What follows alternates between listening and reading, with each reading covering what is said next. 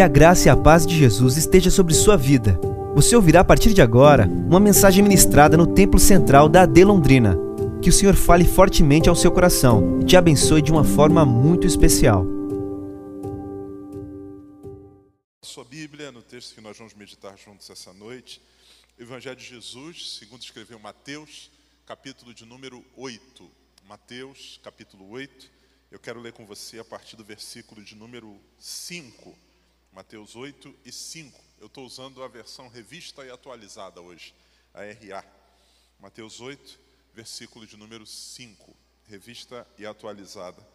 Uma passagem conhecida da Escritura, um dos muitos encontros de Jesus, e Deus trouxe ao meu coração para a gente meditar juntos nele hoje.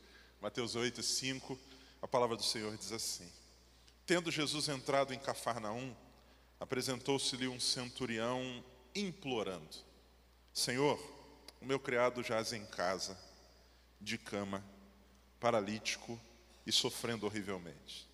Jesus lhe disse: Eu irei curá-lo. Mas o centurião respondeu: Senhor, não sou digno de que entres em minha casa, mas apenas manda com uma palavra e o meu rapaz será curado. Pois também eu sou homem sujeito à autoridade, tenho soldados às minhas ordens, e digo a esse: vai, e ele vai, e ao outro: vem, e ele vem, e ao meu servo: faze isso, e ele o faz.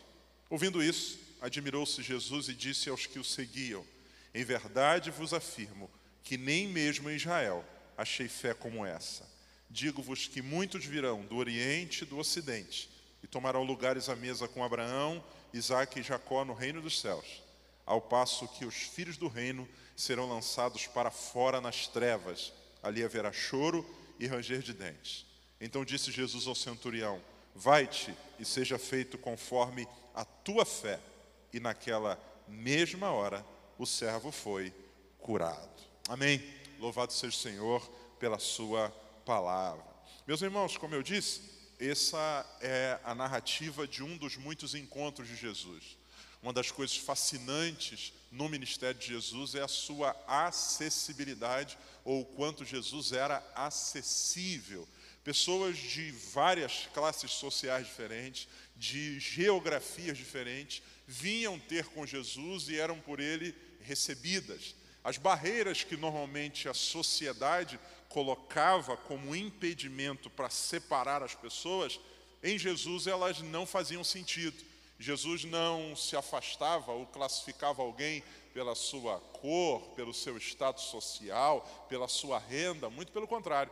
Ele disse que os verdadeiros adoradores que o Pai procura são aqueles que adoram a Deus em espírito e em verdade. E todos aqueles que ao longo da caminhada de Jesus vieram ao seu encontro com um coração quebrantado e contrito, independente da sua origem, independente da sua condição, receberam de Deus milagre, foram tocados, atendidos e mudados por Ele.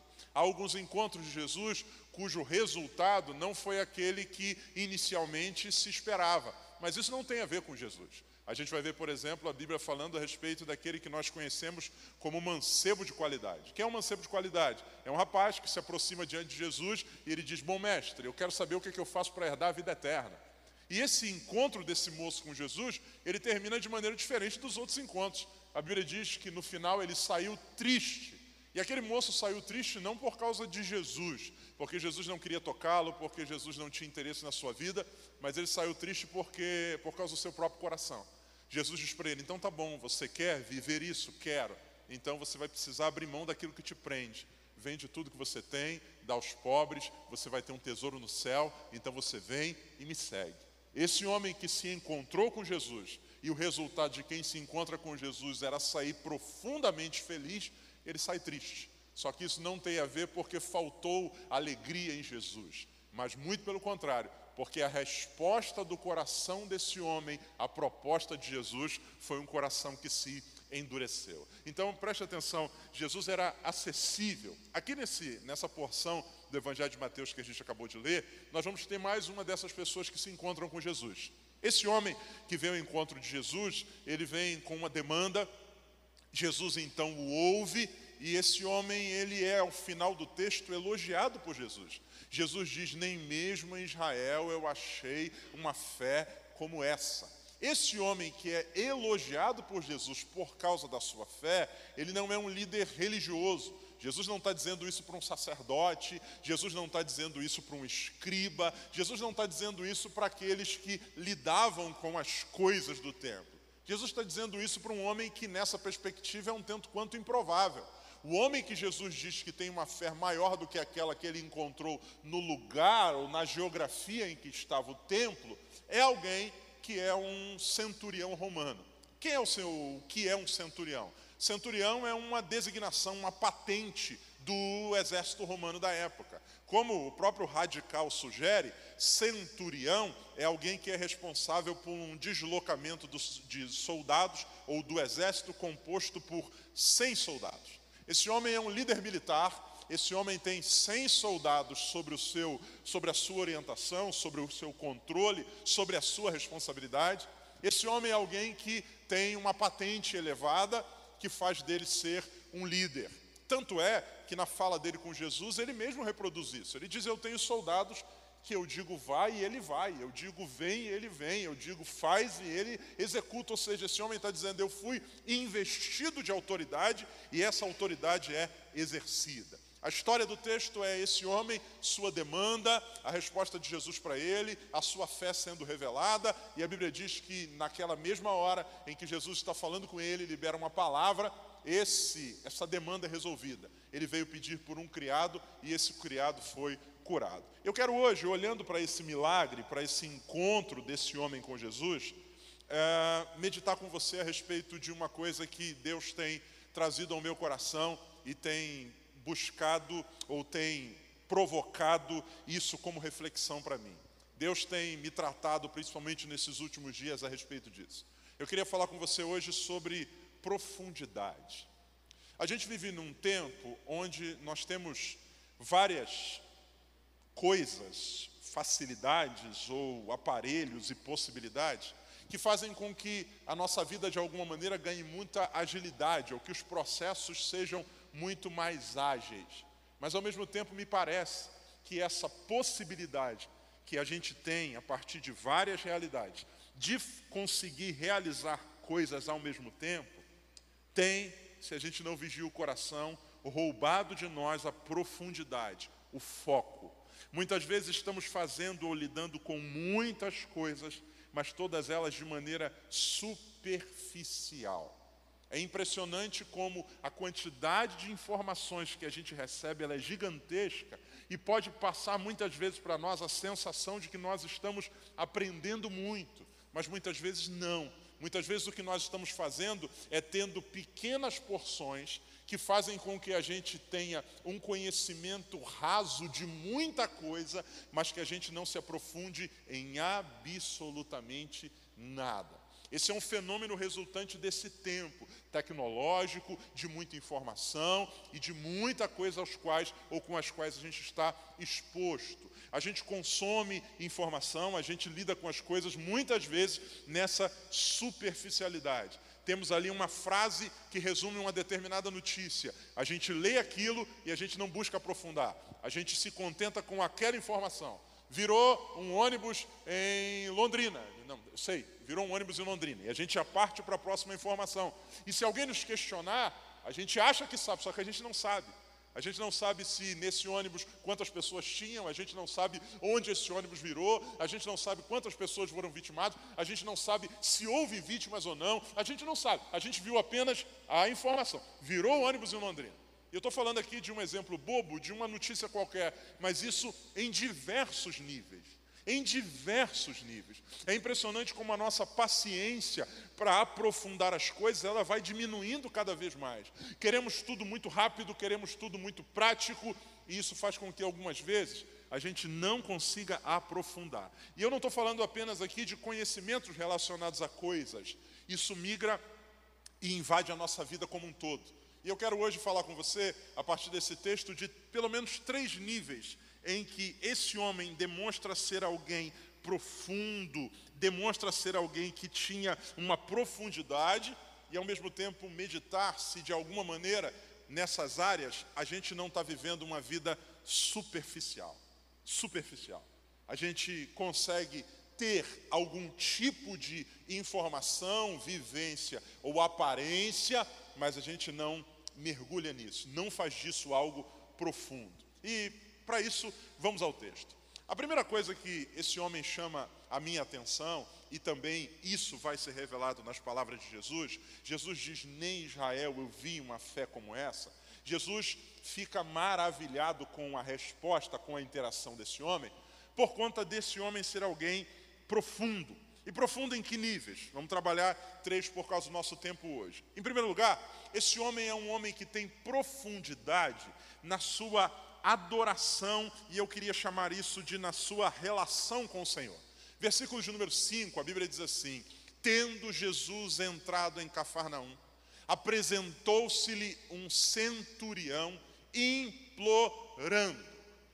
Ouça, amados, esse homem diz para nós, ou diz para o próprio Jesus no texto, o seguinte: Eu tenho soldados às minhas ordens, e digo aos meus soldados: vão e eles vão, façam e eles fazem. Ou seja, esse homem, ele tem possibilidades que lhe concederiam ou que lhe facilitariam lidar na relação com Jesus de outra maneira.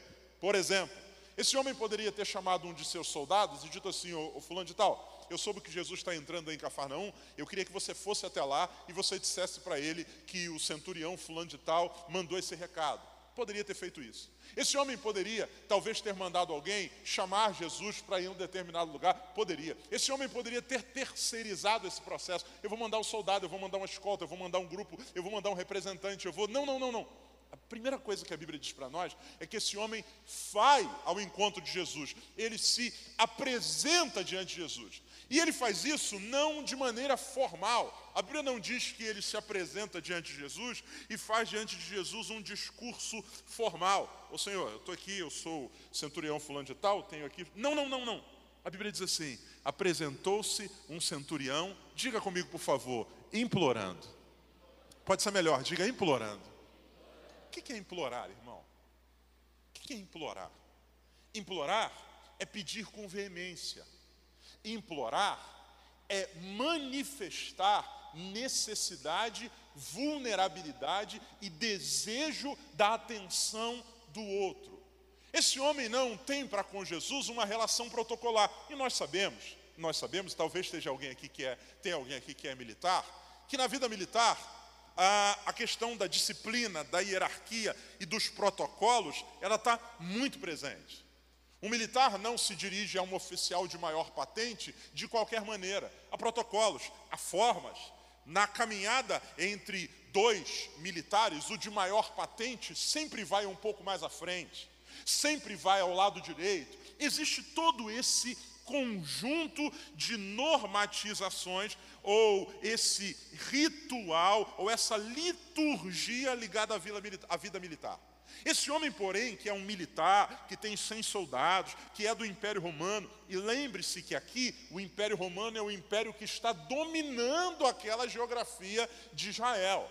Ou seja, numa visão humana, social, Jesus é inferior porque Jesus é um judeu, logo Jesus é alguém que faz parte do povo que o Império Romano está dominando. A mão de Roma está sob aquela jurisdição. Logo, quem é Jesus? Jesus é um judeu e eu sou um representante do império dominante. Só que a Bíblia diz que esse homem, quando se apresenta diante de Jesus, Primeiro, ele não terceiriza, ele não manda um suboficial, ele não manda um aspirante, ele não manda um recruta, ele próprio vai. E não apenas vai, ao chegar diante de Jesus, ele não tem nenhum protocolo. Ao chegar diante de Jesus, a Bíblia diz que ele implora. A outra versão que diz roga, ou seja, ele se derrama. Senhor, eu preciso do Senhor. Eu preciso que o Senhor faça alguma coisa. E eu vim aqui te pedir pela tua intervenção. Ouça, amados, a primeira coisa que Deus trouxe ao meu coração e eu quero compartilhar com você, e eu sou o primeiro a ser afetado por essa palavra, é de que maneira nós temos lidado ou como tem sido construída a nossa relação para com o Senhor. Algumas vezes, sem perceber, nós vamos nos engessando ou nos deixando engessar e nos tornando extremamente frios, metódicos e superficiais. Cumprimos protocolos. E por que muitas vezes fazemos isso? Fazemos isso porque aquilo que nós fazemos, ou aquilo que de alguma maneira nós recebemos enquanto atribuição, passa a falar mais alto dentro de nós do que aquilo que nós de fato somos. Vou explicar isso melhor. Eu, eu sou um pastor. Foi-me confiado pela igreja, ou reconhecido pela igreja, esse chamado do Senhor na minha vida e de tantos outros que estão aqui. Porém, porém, isso, esse cargo, essa atribuição, esse ministério, essa vocação divina, ela não altera a minha essência. O pastor é, em primeiro lugar, um ser humano carente, dependente, necessitado, e que, por mais que seja usado por Deus para realizar coisas, existem demandas na sua própria vida que ele não é capaz de resolver. É a crise desse homem. Eu tenho 100 soldados que eu mando fazer e faz, eu mando ir e vai, eu mando executar e vai. Só que esse homem chega um dia em casa e esse homem tem uma demanda que nenhum soldado pode resolver. 01, resolve, chefe, não dou conta. Fulano, resolve não dou conta. Esse homem tem um servo que está paralítico e atormentado, e ele descobre que sua patente, seus soldados, seu status, sua corporação, seu governo não são suficientes. E nessa hora, ele entende que, para além da função que ele tem, ele é um ser humano carente da graça de Deus. Eu preciso buscar em Deus uma solução para a qual as ferramentas que eu tenho não são capazes de resolver. A gente precisa tomar muito cuidado para que a gente não seja deformado pelas estruturas ou pelos cargos ou pelas coisas que nos são expostas ou impostas ou estão diante de nós. Para que a gente não se torne frio, metódico, insensível e a nossa relação com Deus seja protocolar. Esse homem é um centurião? Imagino. A Bíblia diz que ele está com seus servos, porque ele diz este. Esse homem, imagino que fardado. Esse homem, eu imagino que tendo suas insígnias. Esse homem, eu imagino que talvez pudesse ter medalhas no peito, fardado como um, um soldado romano, ou no mínimo conhecido como tal. A Bíblia diz que quando chega diante de Jesus, esse homem se despe de tudo isso, porque ele sabe eu sou alguém que não consegue resolver tudo, mas eu estou diante daquele que pode resolver todas as coisas. Como é que nós estamos na nossa relação de adoração ou de vida com Deus? E aí eu não estou falando de frequência na igreja, porque é possível que a gente esteja no lugar certo, mas a gente esteja engessado.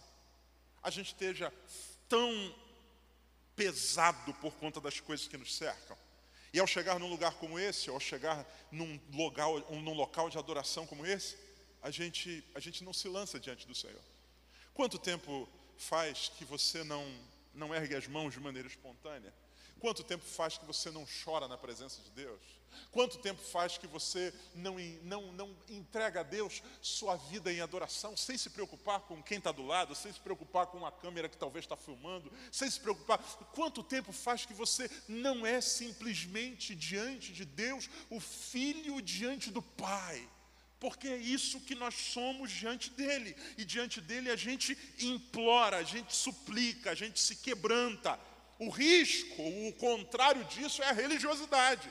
A religiosidade, ela faz-nos ou nos leva a crer que o ritual é mais importante que a relação. A Bíblia diz isso. Jesus foi certa vez visitar um homem chamado Simão, e chegando na casa de Simão, Jesus foi convidado para um jantar, e a Bíblia não diz que no jantar estava alguma coisa fora do lugar. Eu imagino que a melhor mesa, eu imagino que a melhor comida, eu imagino que as melhores toalhas, só que a Bíblia diz que chega um determinado momento do jantar em que Jesus expõe o problema de Simão. E o problema de Simão não é que ele estava no lugar errado, o problema de Simão não é que faltou taça, o problema de Simão não é que faltou comida, o problema de Simão é que faltou relação. Jesus diz para Simão: Simão, sabe qual é o problema? Desde que eu cheguei aqui, você não me beijou. E precisa? Precisa. Desde que eu cheguei aqui, você não lavou os meus pés. Você não me ungiu a cabeça. Você não se relacionou comigo de forma pessoal e individual. A mesa, que deveria ser o lugar para nos unir, ela nos separou. Você estava tão preocupado com que tudo saísse perfeito que você esqueceu que o mais importante não é o que você coloca diante de mim, o mais importante é você. Eu queria mais do que o teu jantar, o teu beijo. Eu queria o teu toque, eu queria o teu abraço. Tanto é que essa mulher, que é uma pecadora que está aos pés de Jesus, Jesus diz: em todo mundo, quando se falar desse dia, não vai se falar de você e do teu jantar, vai se falar dessa mulher. Porque ela, ela não está preocupada com o que vão achar dela. Ela não está preocupada com, com a, ela não está preocupada com o cabelo. Ela está preocupada apenas com uma coisa: eu sou alguém que precisa dele e se ele está aqui, eu quero me entregar totalmente a ele, totalmente a ele. Amado, nós estamos já caminhando para o final desse culto e eu tenho uma pergunta para fazer a você. E a pergunta é: como é que foi o seu culto até aqui hoje? Como é que foi? Talvez você tenha chegado antes mesmo dele começar, mas ele foi profundo, ele foi de entrega. Talvez você tenha cantado junto com Osiel, mas você apenas reproduziu, você apenas repetiu a letra de forma ritmada, mas teu coração não foi entregue. No momento da oração, a gente de fato se derramou diante de Deus. No momento, daí, a gente fez isso, ou será que nós cumprimos um protocolo? E talvez você tenha chegado na hora, você cantou quando disseram que era para cantar, você falou, você ficou de pé quando falaram que era para falar, você até botou uma grana dentro da salva, mas não houve profundidade, entrega, vida nisso. Eu queria, em nome de Jesus, falar ao meu e ao seu coração: Deus espera que nós não sejamos engessados por aquilo que nos cerca. Eu sou um centurião, eu sou um líder, eu sou uma pessoa respeitável, eu sou não sei o que, eu sou não sei o que lá. E isso, tudo isso diante de Deus é nada. Tudo isso fica daquela porta para fora, porque diante de Deus eu sou o seu servo e Ele é o meu Senhor. Por isso, diante dele eu me curvo em verdadeira adoração. É isso que a Bíblia diz que acontece no céu. A Bíblia diz que no céu, 24 anciãos, cada um com as suas coroas sobre a cabeça, seres espirituais, estão no lugar perfeito. Quem lhe deu aquelas coroas? O próprio Deus. Só que a Bíblia diz que diante do trono do Cordeiro, eles se prostram e lançam suas coroas na terra, dizendo: Ele é digno de receber honra, glória, força, poder e sabedoria. Se no céu, que é o lugar perfeito, há rendição total, quanto mais na terra, ou para nós que somos imperfeitos. O que muitas vezes compromete a nossa profundidade na adoração é esse engessamento que nós vamos atribuindo a nós mesmos, ou vamos permitindo que as coisas nos engessem, de tal maneira que diante de Jesus a gente não implora mais. Diante de Jesus a gente tem um protocolo, diante de Jesus a gente tem rezas repetidas, e tem muito crente que não ora mais, tem crente que reza, a gente repete as mesmas palavras de maneira sequencial. A nossa oração do almoço é obrigado, Pai, por essa comida, amém. A nossa oração da noite é Jesus, muito obrigado, vou dormir, amém, aleluia. A gente precisa lançar o nosso coração diante do Senhor. Esse homem chega diante de Jesus e a Bíblia diz que apesar do que ele é, esse homem entende uma coisa: o importante não é quem eu sou, o importante é quem ele é. Ele é digno de que eu me proste diante dele.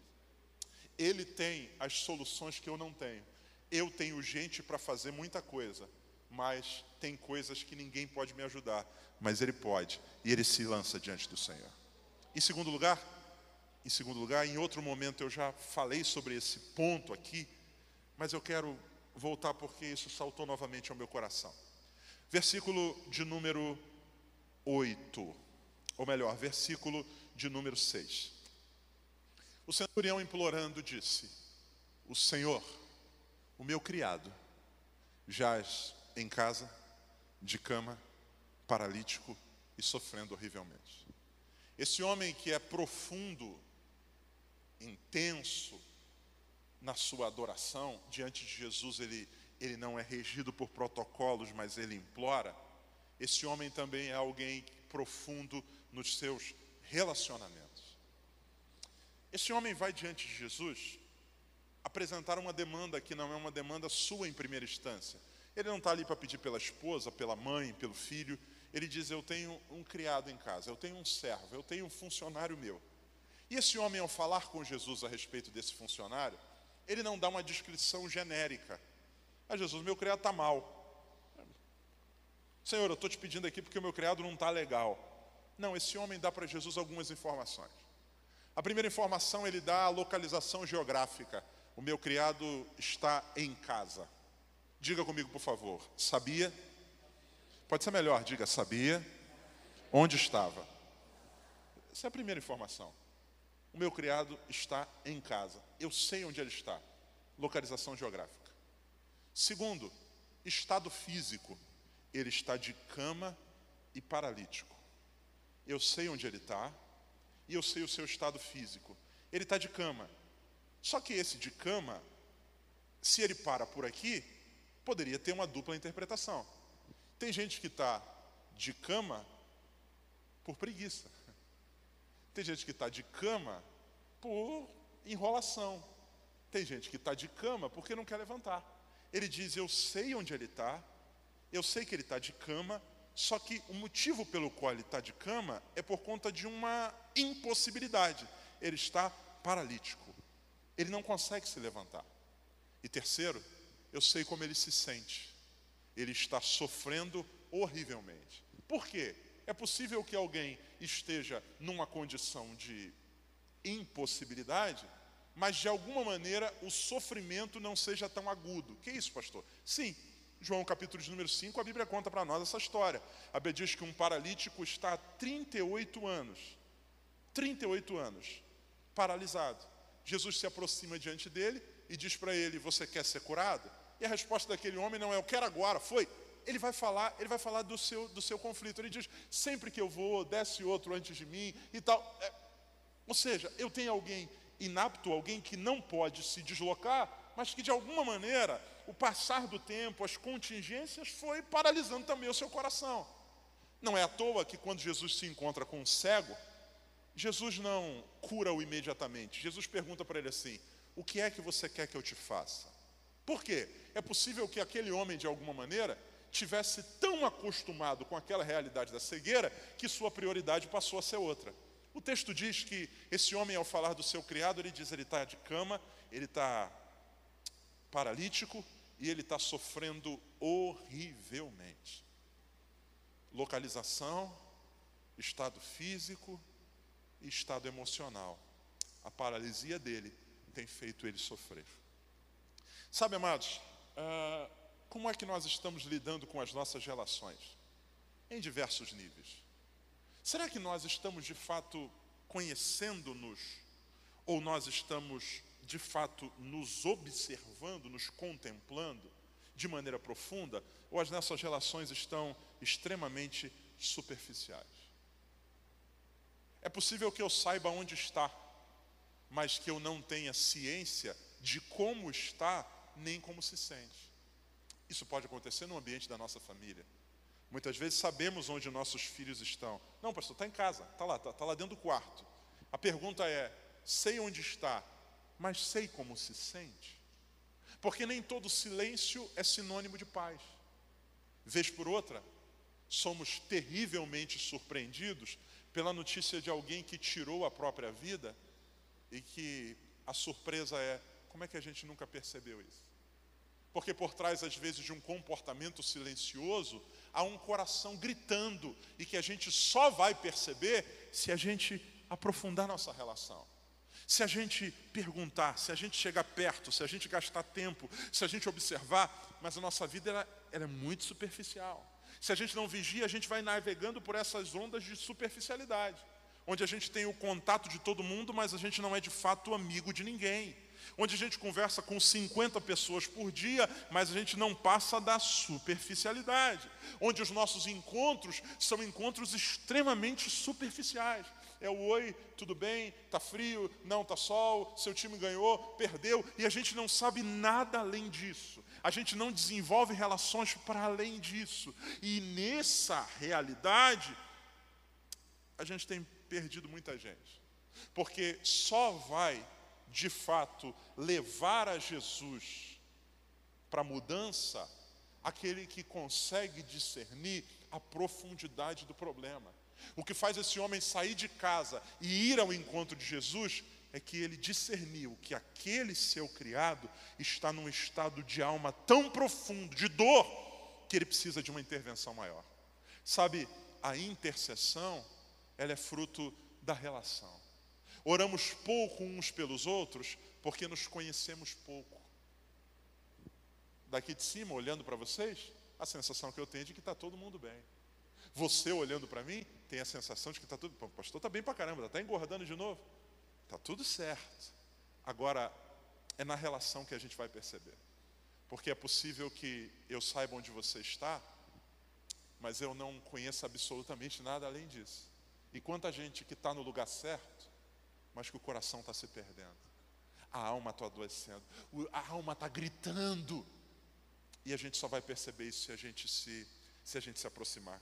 Se fizer o que esse homem fez, esse homem diz para Jesus: Eu sei onde está, eu sei como está e eu sei como se sente.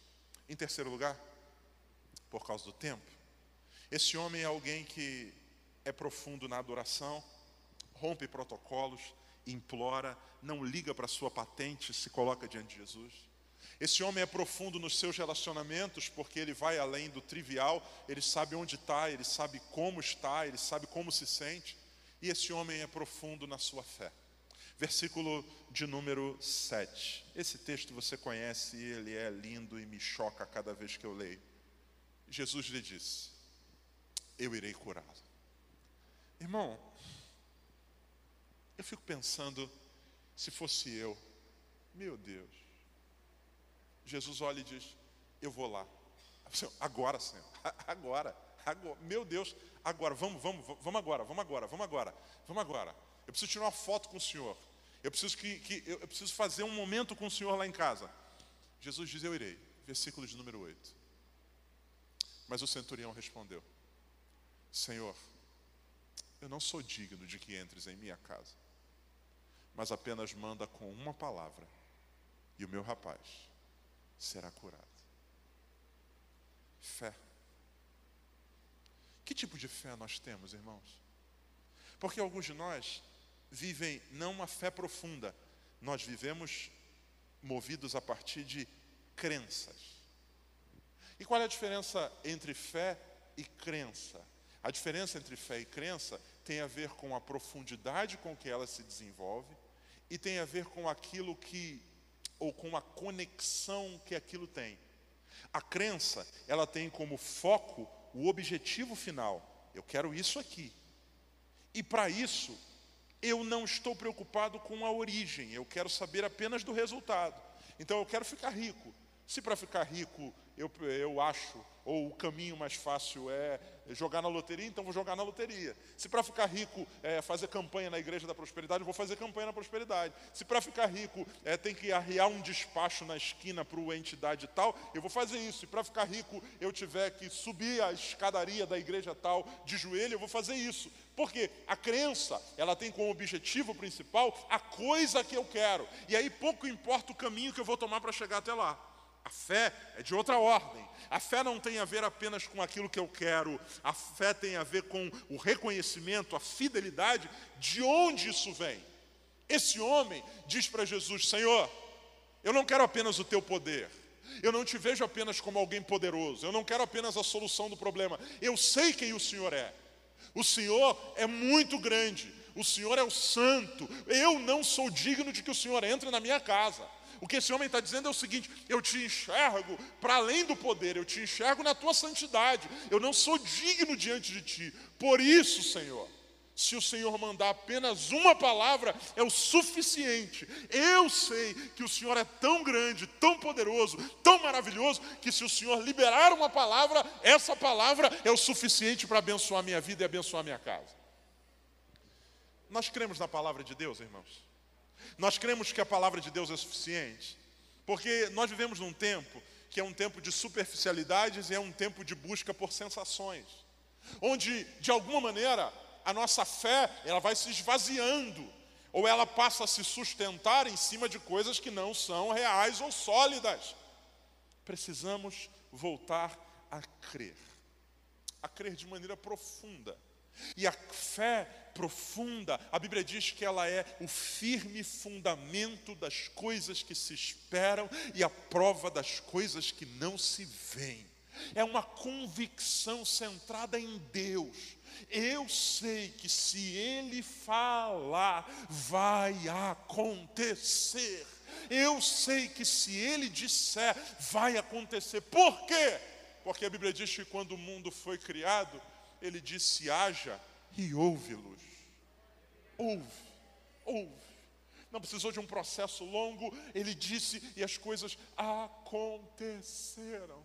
É impressionante como muitas vezes nós estamos sendo movidos não por essa fé profunda em Deus e na Sua palavra, mas nós estamos sendo movidos por crenças que estão sustentadas em, em outras coisas.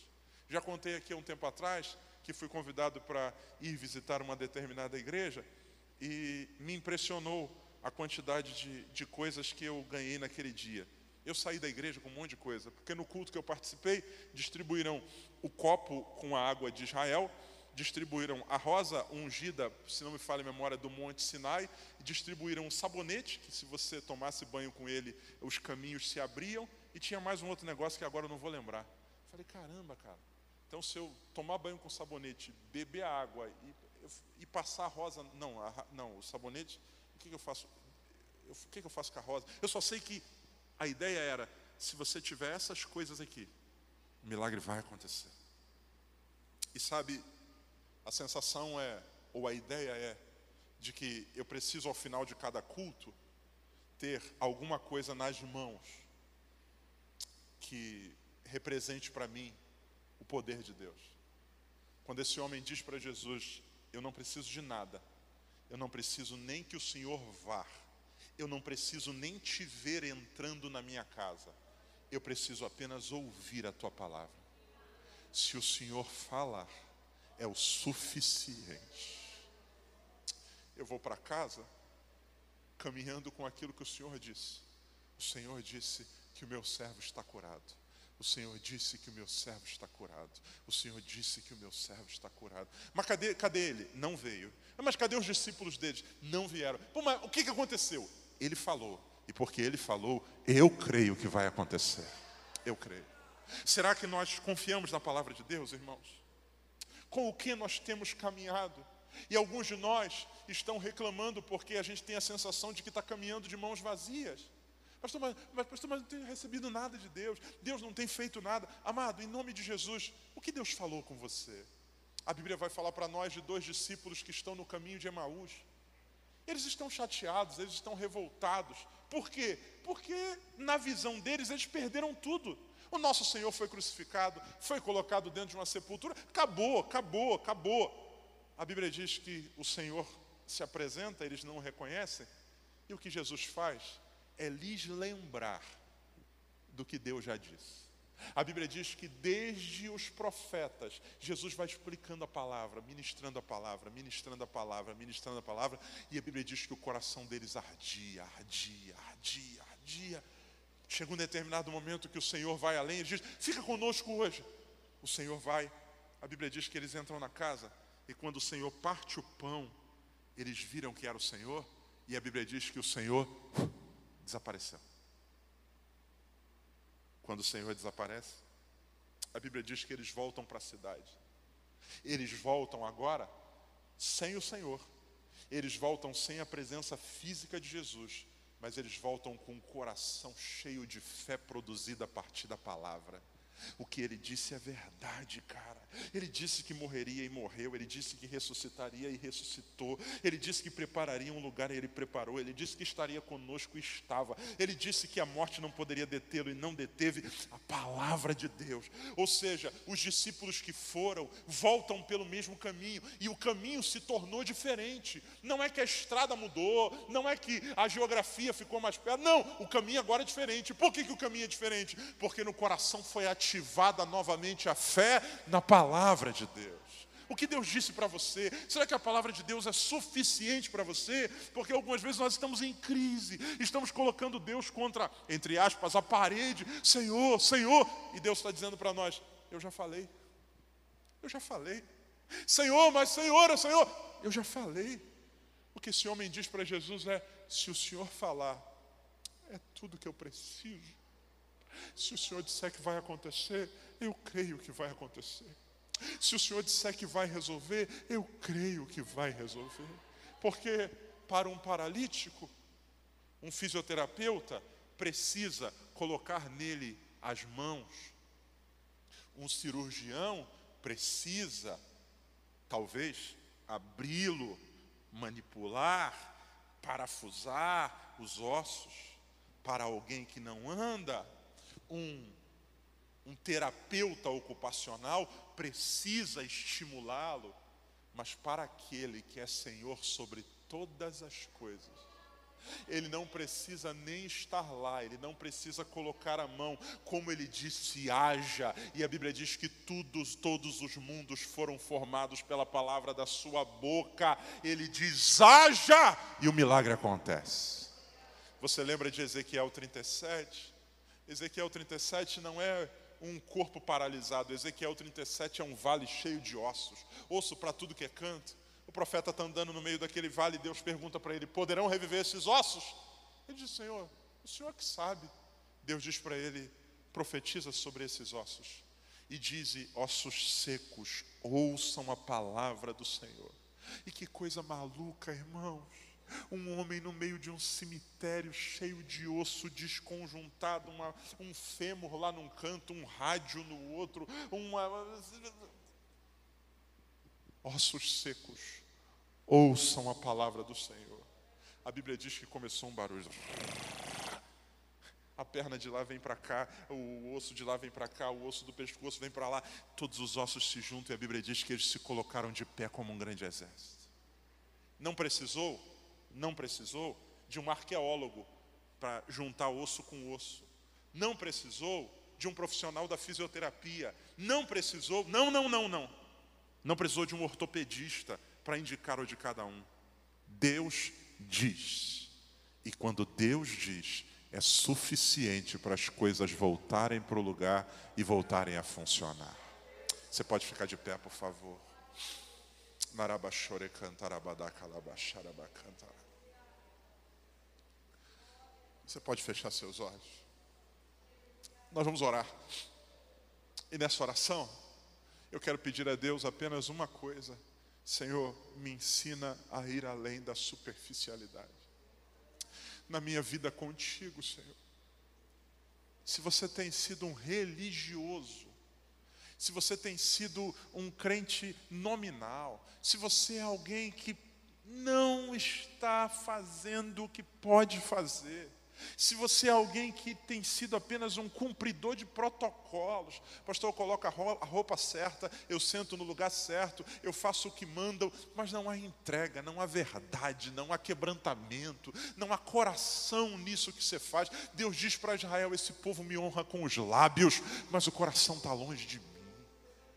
Eu queria que você fizesse desse momento de oração um momento de entrega. Eu não sei o que você vai fazer. Se você vai querer dobrar seus joelhos, se você vai querer se jogar no chão, se você vai querer sair correndo nessa igreja, se você vai querer é, é, começar a cantar. Eu não, eu não sei, mas eu queria que você, em nome de Jesus, fizesse algo que envolvesse o teu coração agora. Se você quiser gritar, grita. Irmão, em nome de Jesus, não permita que esse culto termine com a gente apenas cumprindo um protocolo.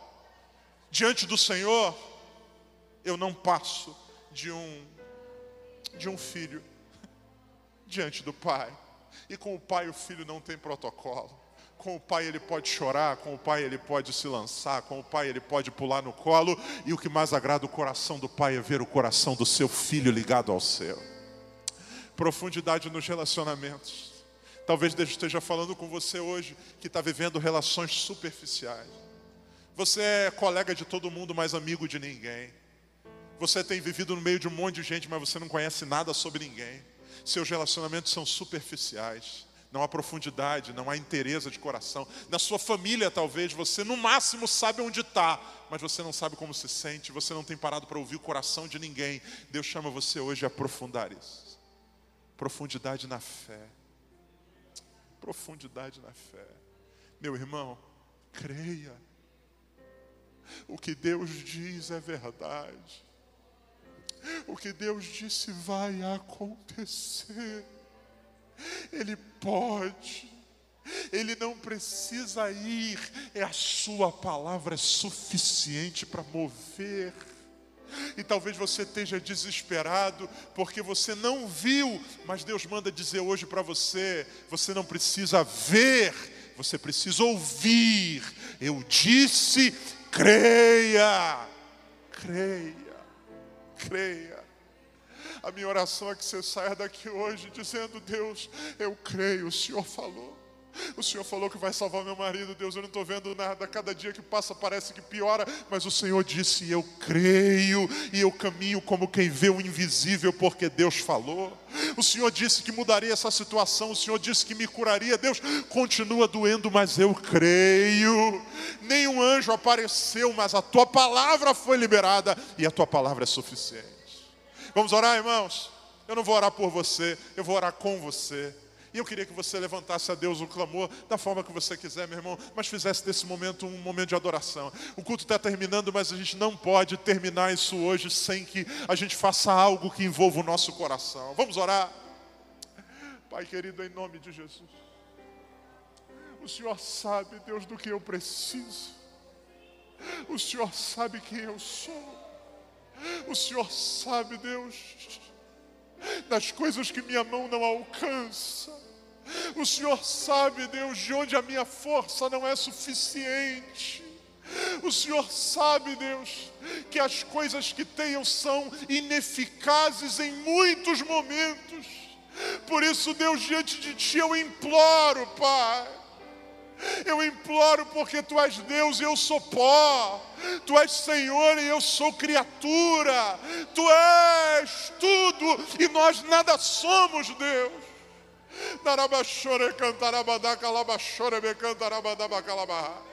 Recebe o nosso coração entregue, Deus. Recebe o nosso coração. Ouve o grito dessa mulher. Ouve a lágrima desse homem. Ouve, Deus, o nosso clamor. Nós não queremos criar protocolos diante de Ti. Tu és o nosso Pai, Deus. E por isso, hoje, como criança, nós nos lançamos diante de Ti, Senhor Recebe o meu louvor, Senhor. Recebe aquilo que de pequeno eu tenho para te oferecer, mas te agrada em nome de Jesus. Pai, que as nossas canções não sejam repetições de ritmos e, e, frases. Pai, que a nossa oração não seja reza, mas que tudo que há em nós bendiga o teu santo nome, Senhor. Pai querido, recebe o nosso louvor. Recebe o nosso coração entregue, minha alma se derrama diante de Ti, Senhor. Prostrado o meu coração diante de Ti, não o corpo, mas o coração, porque Tu és Deus, Senhor.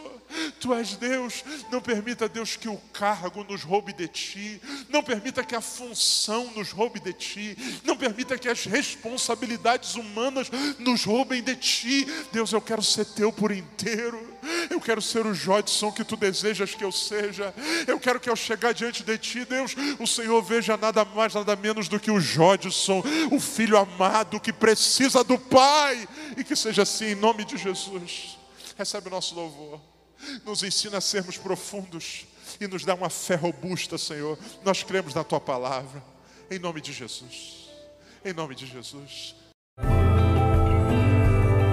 Essa foi uma mensagem ministrada no Templo Central da AD Londrina. Acesse nossas redes sociais no Facebook, Instagram e YouTube e fique por dentro de tudo o que está acontecendo.